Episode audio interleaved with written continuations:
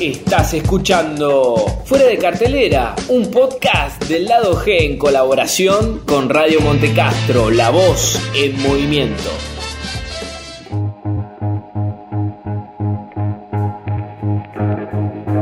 Bienvenidas y bienvenidos a un nuevo episodio de Fuera de Cartelera, el podcast del lado G donde hablamos de cine culto y clásico. Como en todos los episodios, mi nombre es Tomás Ruiz y hoy vamos a estar revisitando en una pequeña trampa que vamos a hacer en este recorrido espacio-temporal cinéfilo sobre dos películas en particular, una del 60 y una del 86, una que es dirigida por Roger Corman y una que es dirigida por Frank Oz. Hoy vamos a estar hablando de la tiendita del horror. Para hablar de estas dos películas, tenemos, tengo y tenemos el honor y el privilegio de poder contar con la señorita Julieta Cáceres. Buenas, ¿qué tal? Muchas gracias por la invitación, es un honor estar acá. A vos por prestarte a venir hasta acá. Contanos un poco dónde te podemos escuchar, dónde te podemos leer. Eh, me pueden leer en Revista Jueves. Todos los meses sale, es una revista digital que estamos haciendo con un grupo de colegas y ahí generalmente escribo sobre... Lo más común es que tengo una columna sobre cómics, que ahí me expando sobre lo que sé y también sobre cómics hago una columna en Mar- Marvel Flix Radio todos los sábados en Radio Trend Topic y eh, tengo un podcast que es Mientras tanto las historietas donde también hablo de cómics y para hablar de películas estoy en qué me sé después de escuchar. Hay muchos lugares entonces, muchos kiosquitos. Estoy en todo- diferentes lugares, sí, Es sí, sí. Y también kioscos. escribo críticas para Sin Escondite. Y no paran, en los lugares no paran. Bueno, hoy te he seleccionado en la larga lista de invitados que tenemos pensada, porque sé que es una película que te gusta bastante, Sí, en especial una. Y quise saber cuál es, y después te voy a hacer otra serie de preguntas. dale. Me gusta muchísimo la del 60. Hace mucho tiempo estaba en otro podcast que se llamaba La Manija y habíamos, estábamos haciendo un especial sobre cine clase B y yo elegí varias películas para ver. Una era Killers, Killer Clowns from Outer Space, que es un Qué bien. delirio místico maravilloso. Y otra fue eh, The Little Shop of Horrors, la del 60. Me pareció una genialidad por muchísimas cosas, pero creo que una de las cuestiones era cuando te ponía, me puse a investigar sobre eh, la producción de la película y cómo fue que se hizo en una producción casi maratónica que llevó nada de plata comparado a lo que sale en las películas y me pareció súper intrigante y la película me pareció oscura pero muy graciosa y tenía todas las cosas que me gustaban. Además fue como mi, mi incursión, primera incursión al cine clase B. Como tu elección fue la del 60, vamos a empezar desarrollando un poco esta peli. Después quedará tiempo para hablar de la- del 86, pero está bueno que empecemos por el 60 porque siempre hay que empezar por lo primero. Sí. Y el material original tiene que hacerse respetar. Como dijimos en la introducción, dirigida por Roger eh, Corman y escrita por Charles Griffith, esta peli tiene como una historia... Es, es, es- es la historia propia del cine de clase B. Esto que decías Sí. vos antes tiene una historia bastante particular. Y es que la creación del guion, de la historia, se hizo en una sola noche. Exactamente, porque lo que pasó es que Corman era, o sea, era de de esos directores que era máquina de fabricar chorizos, donde sacaba cosa tras otra, y estaban por desmontar el set de una película que había filmado antes, que era... Recordemos a Corman, entre otras películas, tiene a The Pit and the Pendulum y The Raven, por ejemplo, películas con Vincent Price Sí. como el eje de sus películas. Exactamente. Todas y muy buenas, por él cierto. estaba, estaban por desarmar el set de A Bucket of Blood y dijo, che, con esto yo podría hacer algo, pero tenemos dos días nada más. Me sobra. Y, y se sentaron a escribir el guion y salió esta idea que además era como un, bueno, primero no sabían cómo desarrollarla, de hecho al principio el personaje de Audrey Jr. eh, iba a ser una persona de verdad, no iba a ser una planta, y empezaron a escribirla y pensarla una noche, y los interiores, que era donde usaron eh, todo, todo el set, se filmaron en dos días, y después el resto de la película se hizo en dos semanas con un presupuesto de algo así como 20 mil dólares, que Sí, era va- nada. La historia va de, de 20 mil dólares a 30 mil dólares. Claro, pero no, no pasa eso, que sigue sí. siendo nada de guita y es una película que la terminaron de filmar en eh, dos semanas, ya la tenían más o menos el producto terminado y mi fan fact preferido es que es la primera aparición de Jack Nicholson. Una genial aparición. Genial aparición que hace de un tipo sádico, masoquista, que, Que va- que ama ir al dentista, y, y, que lo tortura el el dentista. dentista. O sea, es una cosa de loco. ¿Quién- qué- ¿A quién le gusta ir al dentista? Solamente a Jack Nicholson. Y con una cara de Jack Nicholson que vos podés decir, este tipo va a ser el resplandor en 20 años, va a ser el guasón 30 años después, y puede seguir haciendo de, loca toda, de loco toda su vida. Toda su vida. Yo me acuerdo de verla y era como. No, no, no puede ser. O sea, míralo. Sí, no, tiene, parece Jack Nicholson. Este tipo parece Jack Nicholson. Terminé de ver la película, lo googleé y era como, no, no puede ser, es Jack Nicholson, chabón, porque y te confundía la cara. Ver Jack Nicholson es una persona que uno no se imagina joven. No, jamás. Y con mucho pelo, porque es como que no, Siempre no cumple y- los requisitos, me parece. Tiene que tener mucha entrada Jack Nicholson. Y acá lo ves re pendejo, creo que tenían 16, 18 años, una sí, cosa así. encima Era, de las primeras veces que apareció una sí, sí, película. sí, era de sus primeras apariciones. Además, lo que tiene es esto. Se empezó a vender después la película cuando Jack Nicholson se transforma en Jack Nicholson. Se empieza a vender como ¿Y qué hicieron primera película de Jack Nicholson. Lo ponían en la tapa de la película que ya se había convertido en material de culto. Pero lo cierto es que es un personaje que aparece tres minutos, no es para Te- nada relevante. que hasta casi de lo mejor de la película. Sí, sí, totalmente. No te digo lo mejor, pero bueno, pelea bastante bien. Yo debo confesar que la primera vez que la vi es de esas películas que te, te, te cuesta entrar de una. No es una película fácil. Pero llega un momento que te vas abrazando todo lo que te dan. Es como Sí. que, bueno, está bien, te acepto todo y dame más. Dame más y lamentablemente dura una hora diez nada más. Es muy poquito lo que dura. cortísima, pero cuando te pones a pensar el tiempo en el que la filmaron No, tiene claro, es- exactamente. O sea, tardaron do- do- dos días, una noche, y o sea, no había eh, doble vuelta a grabar de escena. Y chao, cambiamos de escena. Queda eso, claro. Y además como empezaron a, eh, a meter cosas, porque algo que se diferencia mucho de la primera es que acá hay una investigación policial, hay Sí, detectives, es que eso la hace mucho más interesante porque se mete no solo en el tema del terror clase B, que es ese terror que no da mucho miedo Sí, muchas veces. terror un poco más simpático Sí, más, más gracioso, pero también se mete de lleno en la comedia negra. Es súper oscura la Sí, sí, es película. eh, y no solo porque está en blanco y negro. A, favor de eso, a, o a favor no, a colación de eso, hay una remasterización que es del 80 también, que está en, en colores. No se las recomiendo. Debe perder mucho el efecto. Sí, sí, es, no, no es lo mismo. Así que véanla en blanco y negro. Hay una versión de YouTube de la película completa. No sé si hasta ese punto de clase pueden aguantar, Claro. pero siempre hay buenos, hay buenos materiales en su videoclub amigo. Exactamente. Es una peli súper atrapante. Yo me acuerdo de verla y quedarme después de que termina, porque además es un toque, es verte un capítulo y un poquito más de una serie, pensarlo de esa forma, y decir, bueno, no sé qué acabo de ver muy bien. O sea, no es el tipo de cine que yo veo, ni en pedo, pero qué bueno que está esto. Quiero seguir investigando sobre este género. Es, es espectacular.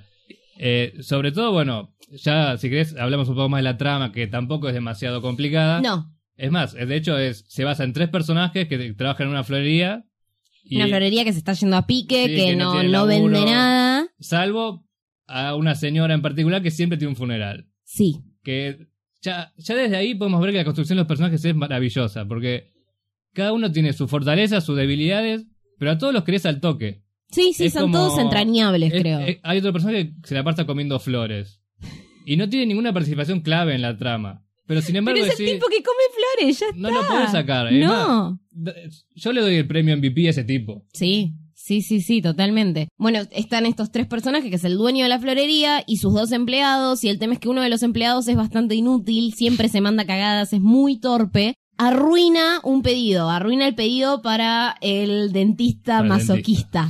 Es un sádico de Ahí tenés mierda. otro ejemplo más, el dentista masoquista. El, el dentista masoquista iba genial, porque no sé cuántos de acá van al dentista seguido, pero la mayoría de las veces los, los dentistas suelen ser bestias y parece que lo están disfrutando. Recomendamos igualmente ir al dentista. No, vayan al dentista, es de mandatorio. O sea, Pero yo tengo dientes de mentiras y que tengo que ir al dentista, porque pero, porque. Pero muchos dentistas son, son sádicos, aunque encontraron la forma de hacer directamente que esté justificado. El tipo tiene problemas de ira y es dentista. Listo, ya justifica. está. Está justificado. Eh, y como este tipo es un maniático, la- eh, cuando el personaje Seymour, que también se llama Seymour, Seymour, en, esta, Seymour, sí. en esta primera entrega, Sí, los nombres son los mismos. los, nombres decir. no cambian, después hay cosas que van a cambiar y que vamos a decir, como por ejemplo la relación entre Ah, Audrey y el dentista. Eh, acá el dentista es simplemente un cliente de la florería. Seymour le arruina un pedido y lo está por despedir el jefe, pero le dice, no, pará, encontré una planta re loca que le compré una- a un mezcla, oriental. A un y- chinito en una tienda china. Claro, y no sé qué pasó, y mirá, está, es linda, y dice, bueno, está bien, va a llamar la atención. Medio que le salve el negocio, pero la planta no crece, se está muriendo, y le dice, tenés muy poco tiempo para salvarla, porque si no te echo. Tenés una noche, y si no, Ya te está. rajo.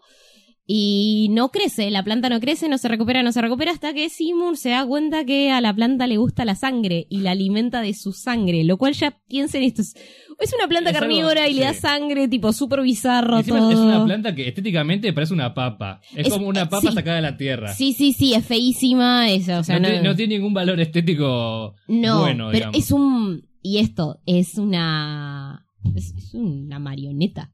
O sea, Sí, la, es la un- es un- planta es es, un una títere, marioneta, es un está hecha con un títere, es divino. Después, de hecho, en la versión del 86 hay muchas historias lindas atrás de la marioneta esta. Pero em, le, él le empieza a alimentar y empieza a hablar después la planta y cada vez le pide más y más y más porque quiere seguir comiendo para seguir creciendo. Y se da cuenta que la única forma de alimentarla es dándole, personas. Debo, debo confesar que, que la primera vez, hasta que pasa esto que le da de comer, era como que la veía muy de reojo, pero muy de reojo. Y cuando se escucha la frase, Feed me, Seymour. Sí, Ahí- "Apa, no. Ahí sí dice, señora papa, soy, soy usted, o sea... Y si, pueda, si yo pudiera darle sangre, también se la daría. Sí, sí, sí, es como que te, te compra de a poco la película, porque no, no es prometedor, no, No, es, no, no es prometedora desde que, desde el principio, ni ahí. Eh, y cuando la trama se pone interesante, que es esto, alimentame, dame cuerpos humanos, eh, empieza toda esta cosa, esta dicotomía de Seymour de no es un asesino, pero el tipo termina Sí, no matando un varias asesino, personas para darle de Si- comer a si- la Si, planta. no crece, me echan de laburo, entonces, ¿qué hago? Claro, bueno, ¿qué hago? Me quedo sin laburo, mato gente. Y Lo que en la balanza mata gente. eh, y lo que tiene es muy diferente el final de esta primera versión con la, el final de la segunda versión que está adaptada de un, de un musical Sí, de Broadway. Donde todo tiene como mucho más, más trasfondo. y Todo es más grandilocuente y... Mucho más propio del, del musical incluso. Sí, sí, totalmente. Se siente mucho esa esencia musical. A mí lo que me gusta mucho de esta es el hecho de que abrazan todo el tiempo de, de considerarse una película clase B. Que, o sea, no apuestan a más porque es una película reciclada con actores de otras películas, con, como decías vos, con locaciones de otras películas. Tenemos esto, comprarlo, dejarlo, pero es lo que te vamos a ofrecer. Claro, respeto mucho las películas que son clase B y se saben clase B y se regodean en El eso. problema viene cuando se creen que son más. Hemos Porque- visto ejemplos, Claro. este año creo que vos y yo fuimos a ver una película que es recontra clase B y después te la venden como la gran película clase A y ahí está el problema. Pero esta película es, sabe muy bien dónde está parada y eso es recontra respetable. Y al mismo tiempo, toda la trama es interesante, no solo la de la planta, sino también la de los detectives, toda la investigación, la persecución, cuando empiezan a ver, están desapareciendo personas, ¿qué está pasando?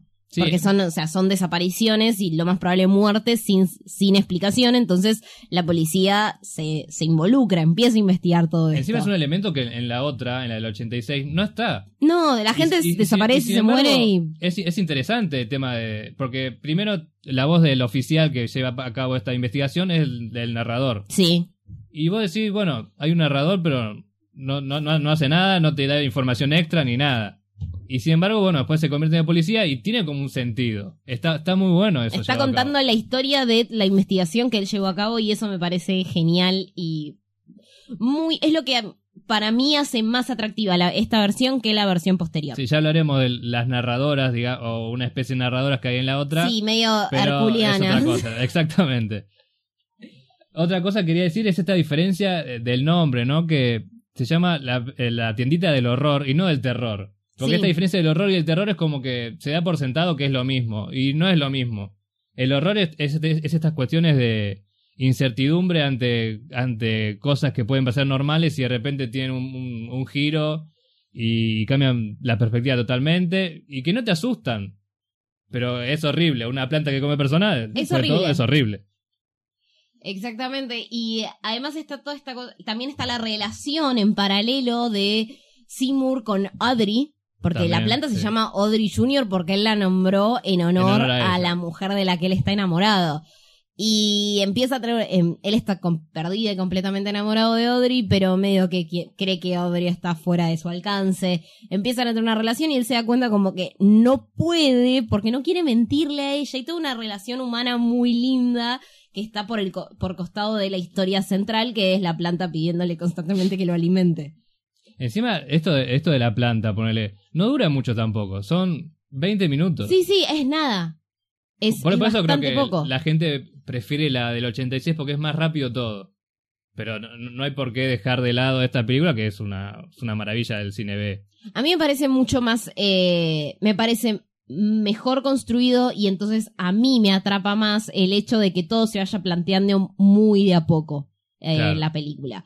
Como que los sucesos se vayan revelando de a poco. El tema de que la planta es caníbal y que quiere comer gente y que habla y que sigue creciendo y que de repente empieza a tener estos brotes que cuando florezcan van a estar las las caras de las personas que se comió. Eso es brillante. Bueno, uno de los grandes cambios entre una y otra es la naturaleza de la planta. Que si uno lo ve en continuado, digamos, es como que es impactante, ¿no? Sí. Porque una no tiene explicación, prácticamente es la combinación de dos plantas, y la otra es una, un, un misticismo que no a saber de dónde salió. de- Sí. Pero bueno, no deja, de, no deja de ser menos fascinante de igual manera. Yo de- debo confesar que soy fanático de la del 86. No estás invitada acá por, por nada. Hubo toda una investigación previa a esto. Está bien. Y debo confesar que tengo una fascinación por los musicales. Entonces todo lo que tenga música va a ser mil veces mejor que algo que no tiene. Pero que la naturaleza de la planta del 86 viene de otro planeta. Claro. Y, y te lo dice así. Y te, lo dice y bueno, también usando estos mismos conceptos de antes, ¿no? Yo te doy esto y lo, lo dejas o lo tomás. Yo elijo tomarlo, pero conozco mucha gente que no, no le gusta para nada. Eh, mi- o sea, las dos me parecen geniales, pero me, parece, me resultan diferentes. O sea, como que yo las veo y entiendo que parten de la misma base, pero para mí son dos películas completamente distintas. ese tema de la esencia, ¿no? Esto que ahora pasa mucho que en las remakes de películas eh, un poco más viejas son exactamente iguales, repiten, repiten planos y demás, y esta no, o sea, es... No, esto, eso es lo que me parece también bastante destacable de esta remake. que Además, eh, lo que tiene es que es una adaptación musical del 81, tal cual, 82. 82, sí. Eh, entonces es tomar eh, algo, un musical que se nutrió de una película clase B del 60, convertirlo en película. Creo que le agrega un montón de factores que la hacen interesante, pero no por eso una copia de lo que antes Claro, habías visto. Aparte, o sea, es como que esta historia tiene. Si, si hablamos de estas cuestiones eh, de, que estaban lateralmente a la película, de la producción y demás, o sea, el musical en el que está basado esta remake, y bueno, obviamente tiene la misma historia, ni siquiera es que estuvo en la primera plana de Broadway, No. ni siquiera estuvo en la segunda, estuvo en el nivel más bajo del teatro estadounidense. Y es como que eso empodera, por decirlo de alguna manera, la historia final. Sí, sí, sí.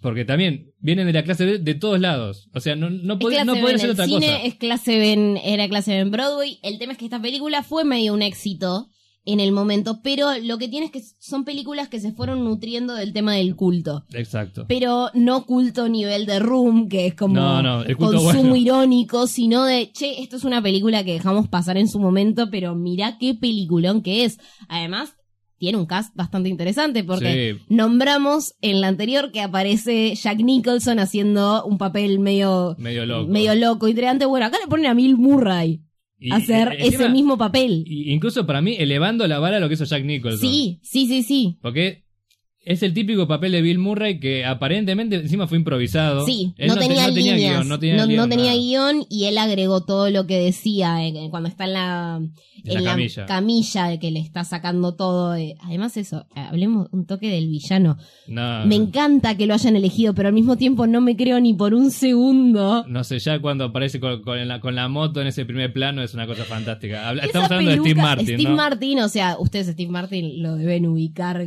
fácil por el padre de la novia. Es Claro. el tipo que hace ese tipo de películas. Y acá hace de malo, matón, que maneja una Harley y tiene Pero una para- campera por- de cuero. Encima es súper oscuro su personaje. O sea, no, le- no tiene miedo a decir lo que le va a hacer a Audrey, que en este caso es la novia, el dentista. Bueno, acá, claro, Audrey es la novia del dentista y es víctima de violencia de género. El Y- tipo es un sádico de mierda que le quiebra el brazo Totalmente y le deja el, ojo negro. Llega a la casa y le pega, ese tipo de, de cosas. Hay un momento muy crudo de traer la vaselina Sí, sí. y es como, ¡ah! Ah, no, no tengo. Bueno, no me importa. Bueno, no me importa. y, Uf, durísimo. Y vos decís, bueno, dentro de todo es una, una peli que podía considerarse para chicos. Pensé lo mismo hasta que vi esa escena y fue como, ah, y es no. como, bueno, entiendo por qué es de culto y clase claro, digamos. sí, sí, sí. Pero sí, tiene eh, como, es mucho más perverso. El es- esto voy yo con lo el tema de los personajes, que en la del 60 son como que lo crees a todos. Sí. Este tipo de personajes a los David Lynch, ponele, que son todos muy peculiares, pero que son hermosos y que no podría la película transcurrir sin ellos.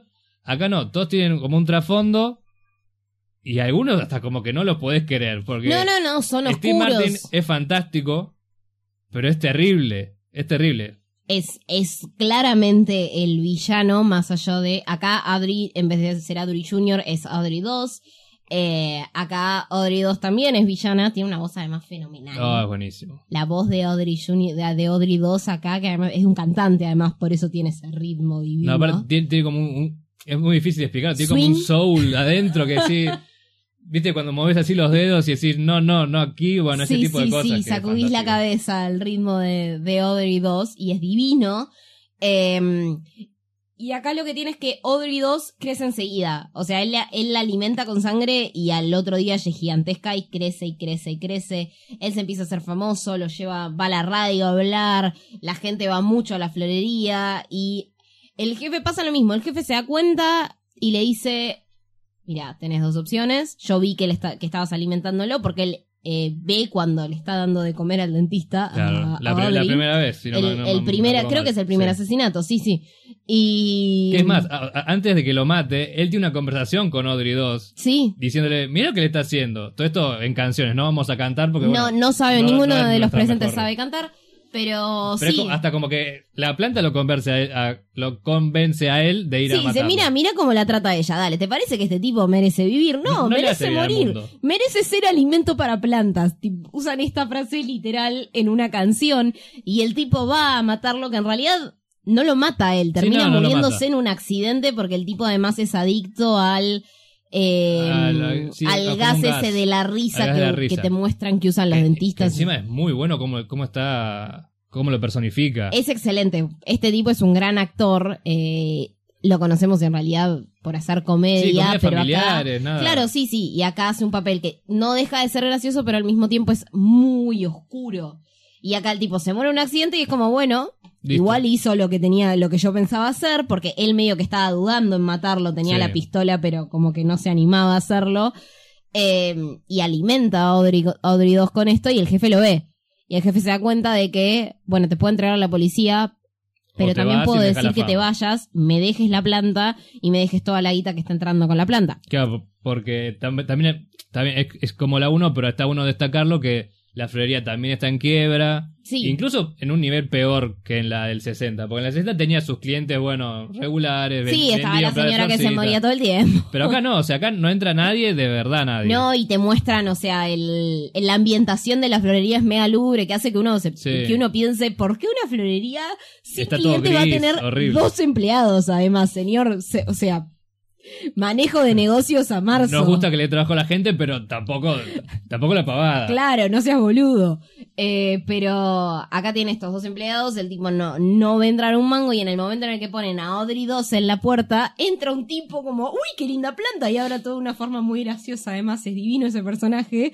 Eh, ay, bueno, bueno, pero ya que vine me llevo 50 dólares en rosas. ¿Tenés cambio? De 100 no, no tengo. Bueno, entonces me llevaré 100. Fantástico. Es, es como decir vos, la, la cara del tipo y, los modismos para hablar son, son fabulosos. Es, es todo muy, eh, muy histriónico, muy de la mano del musical y sin Sí, necesidad sí. de romper en un número musical. Todos los personajes tienen esto. De hecho, eh, este coro griego que está constantemente presente, eh, que, que a mí me hace acordar enseguida a Sí, bueno, Hércules, la- pero porque nosotros conocemos, al, nuestra generación conoce al coro griego por Hércules, Sí, no por otra No por- cosa. no por otra cosa, sí. Sí, yo, yo tengo que decir que esta es la que obviamente más me gusta de las dos, pero porque el simple motivo de que la enganché una vez en hace muchos años ya en TCM, en una tarde, y e- estaba la, la planta comiéndose, no me acuerdo qué personaje en este momento era, y a partir de ahí dije, no sé qué es esto, pero tiene música, planta que se come gente y encima estas tres chicas que cantan. Es como que, bueno, dámelo todo. Eh, sí, falopa hermosa, digamos. Eh, y acá tenías al personaje, a este personaje súper estos personajes intrigantes que son las que, que son las coristas que cantan al principio, Sí. después aparecen como personajes además regulares. Sí, pero tienen participación en. en- tienen participación y tienen muchas líneas y Sobre, son todo, las sobre todo con Audrey, cuando están. eh, Claro, que le dicen a Audrey directamente, tipo, relación. amiga, ¿no te das cuenta que este tipo es una basura? Alejate, te mereces algo mejor, sí, te mereces algo como Seymour. Son además las que la, le hacen ver que, claro, sí. che, mirá, Seymour te quiere y vos estarías mejor con un tipo como él y no con el sorete con el que estás ahora. es, es muy interesante el desarrollo de estos personajes que si bien son personajes de la trama, de repente se alejan y son estos personajes externos que sirven de, am, que sirven como narradoras. Sí, como un Eh, alivio también, ¿no? Porque, sí. porque está bien que es graciosa, es divertida y fluye todo muy bien, pero hay momentos que son un poco densos. No, no, no, no sé, no le puedo atribuir un motivo eh, en No, pero particular, quizás pero, es, es como es que. por la trama en sí, Sí. digamos. En la película anterior tenías un narrador y tenías la ventaja de que la película duraba una hora diez. Acá es una película de una hora cuarenta, Sí. En la que pasa lo mismo, pero no solo eso, sino que le agregas más profundidad a los personajes, agregas más trama, agregas más historia. Entonces necesitas aliviarlo de cierta manera el tema de que estás viendo una película con una planta que se come gente. Claro. O sea, jamás hay que olvidar el motivo ridículo que está detrás de esta película. Y acá me parece que el director encontró la forma excelente, en realidad los creadores del musical encontraron la Sí. manera de decir, bueno, vamos a alimentarnos de todo este ridículo y te metemos coro griego para que te vaya contando la historia. Y encima metieron al, a uno de los mejores productores con muñecos, digamos, que pudo haber existido. Está Lo Porque- Henson atrás de la marioneta. Y Frank Oz, que es reconocido en todo el mundo por haber hecho los Muppets. Exactamente. Entre tantas otras obras que tiene, tiene los Muppets Toman Manhattan, que es mi pe- película favorita de los Muppets por escándalo. Es divino y el, de hecho, el que manejaba a Audrey era Henson, que es Sí. hijo de el Henson creador de estos bichos divinos. Es, es una maravilla. Todo lo que tenga que ver con títeres es Sí, fantástico. sí, ya el concepto de meter títeres, nosotros somos muy fans de Guillermo del Toro, me parece que Sí. acá hablo por todos.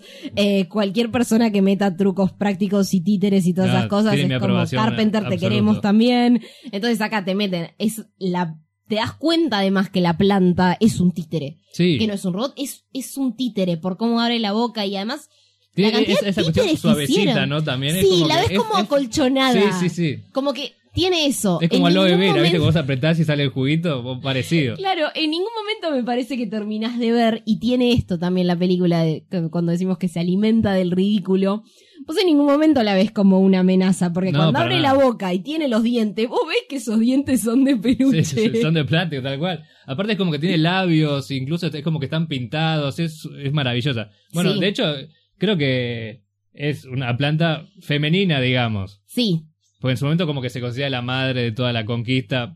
Recordemos que es una planta que viene a conquistar el mundo. Exactamente, o sea, en esta, en esta versión basada en el musical, la planta es de otro planeta y quiere dominar el, dominar el mundo. Ya, eso es, eso es brillante, me parece un concepto A mí, a, mí, divino. a mí me gustó muchísimo cómo llega a la Tierra, con esto del eclipse solar. Sí, Seymour va caminando en busca de plantas nuevas, qué sé yo, a esta tienda del, del, del oriental que acá sí se muestra, pero que no se lleva nada. Y de repente se tapa el sol con un eclipse, un rayo verde a una mesa y sale ahí la planta. aparece además en una lata. Sí, sí.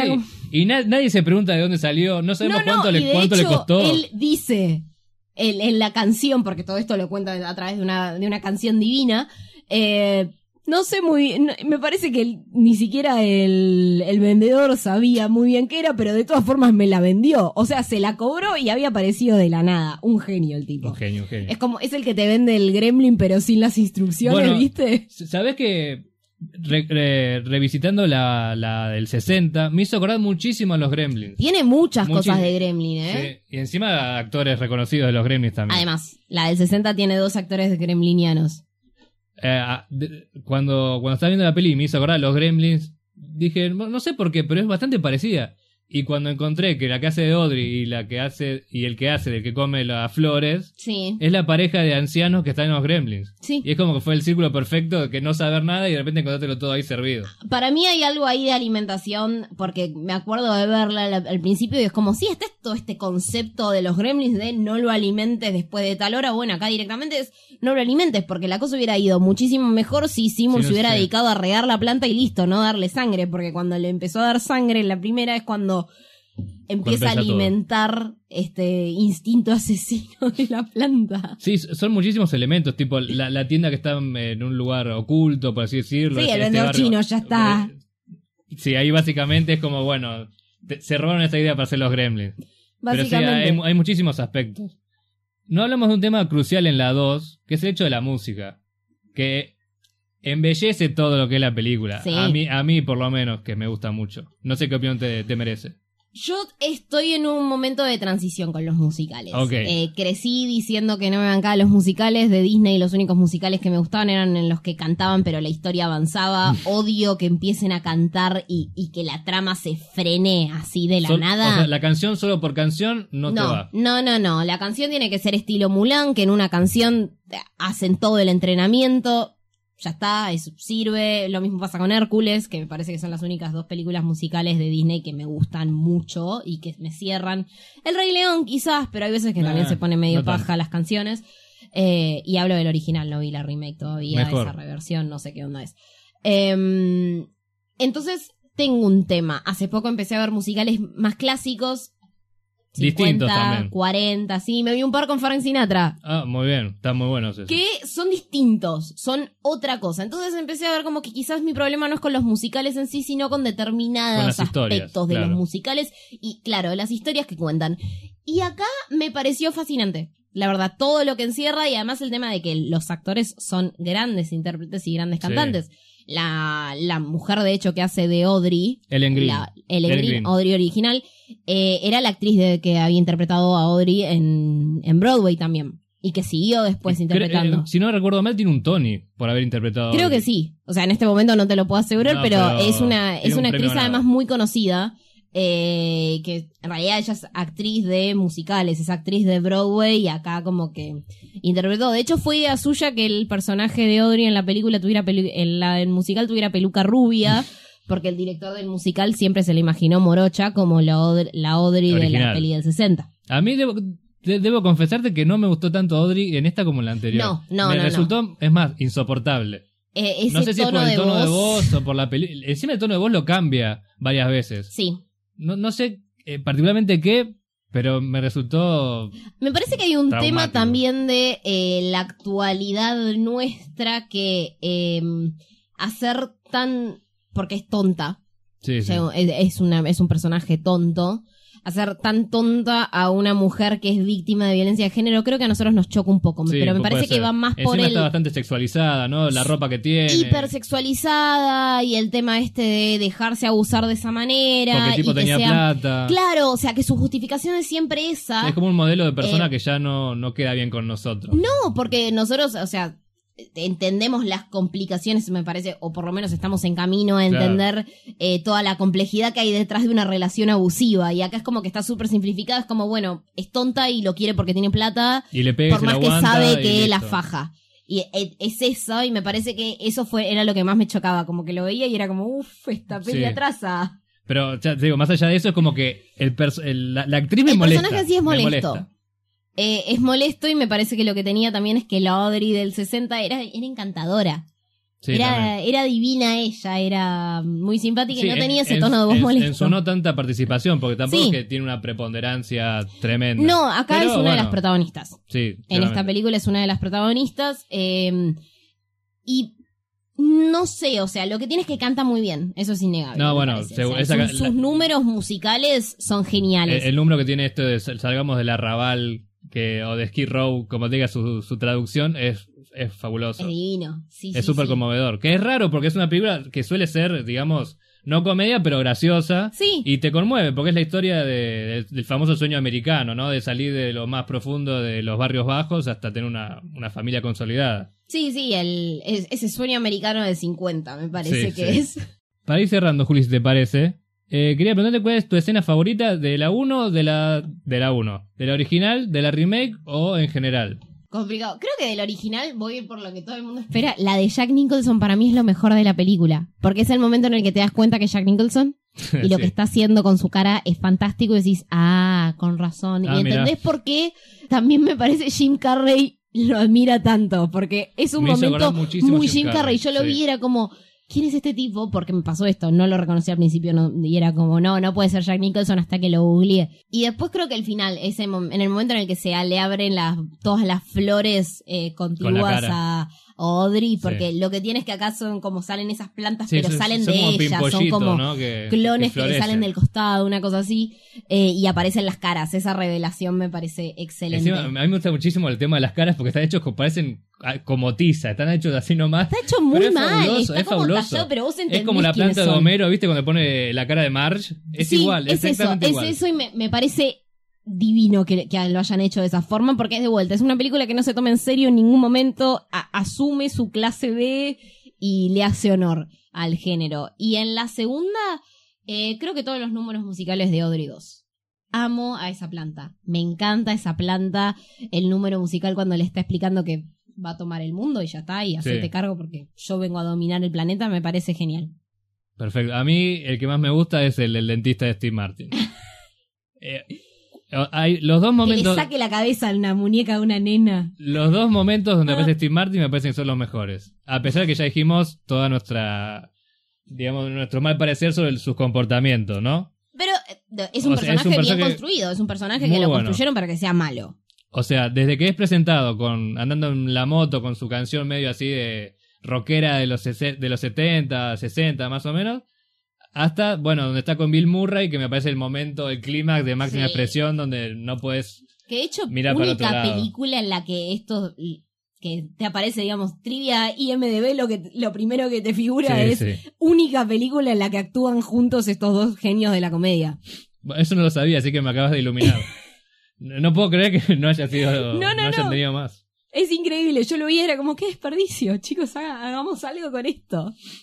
Fabuloso. Bueno, Juli, muchas gracias por haber venido. Muchas gracias por la no invitación. sé si la pasaste bien o Muy mal. bien, ¿Podremos contar contigo con alguna otra, otra, otra oportunidad? cuando quieran, cómo no. ¿Alguna recomendación te haya quedado? Hablamos de muchas películas a lo largo de todo igual de, del episodio. Eh, que vean clase B. El clase B que esto, que es orgulloso de ser clase B, es lo más lindo que existe.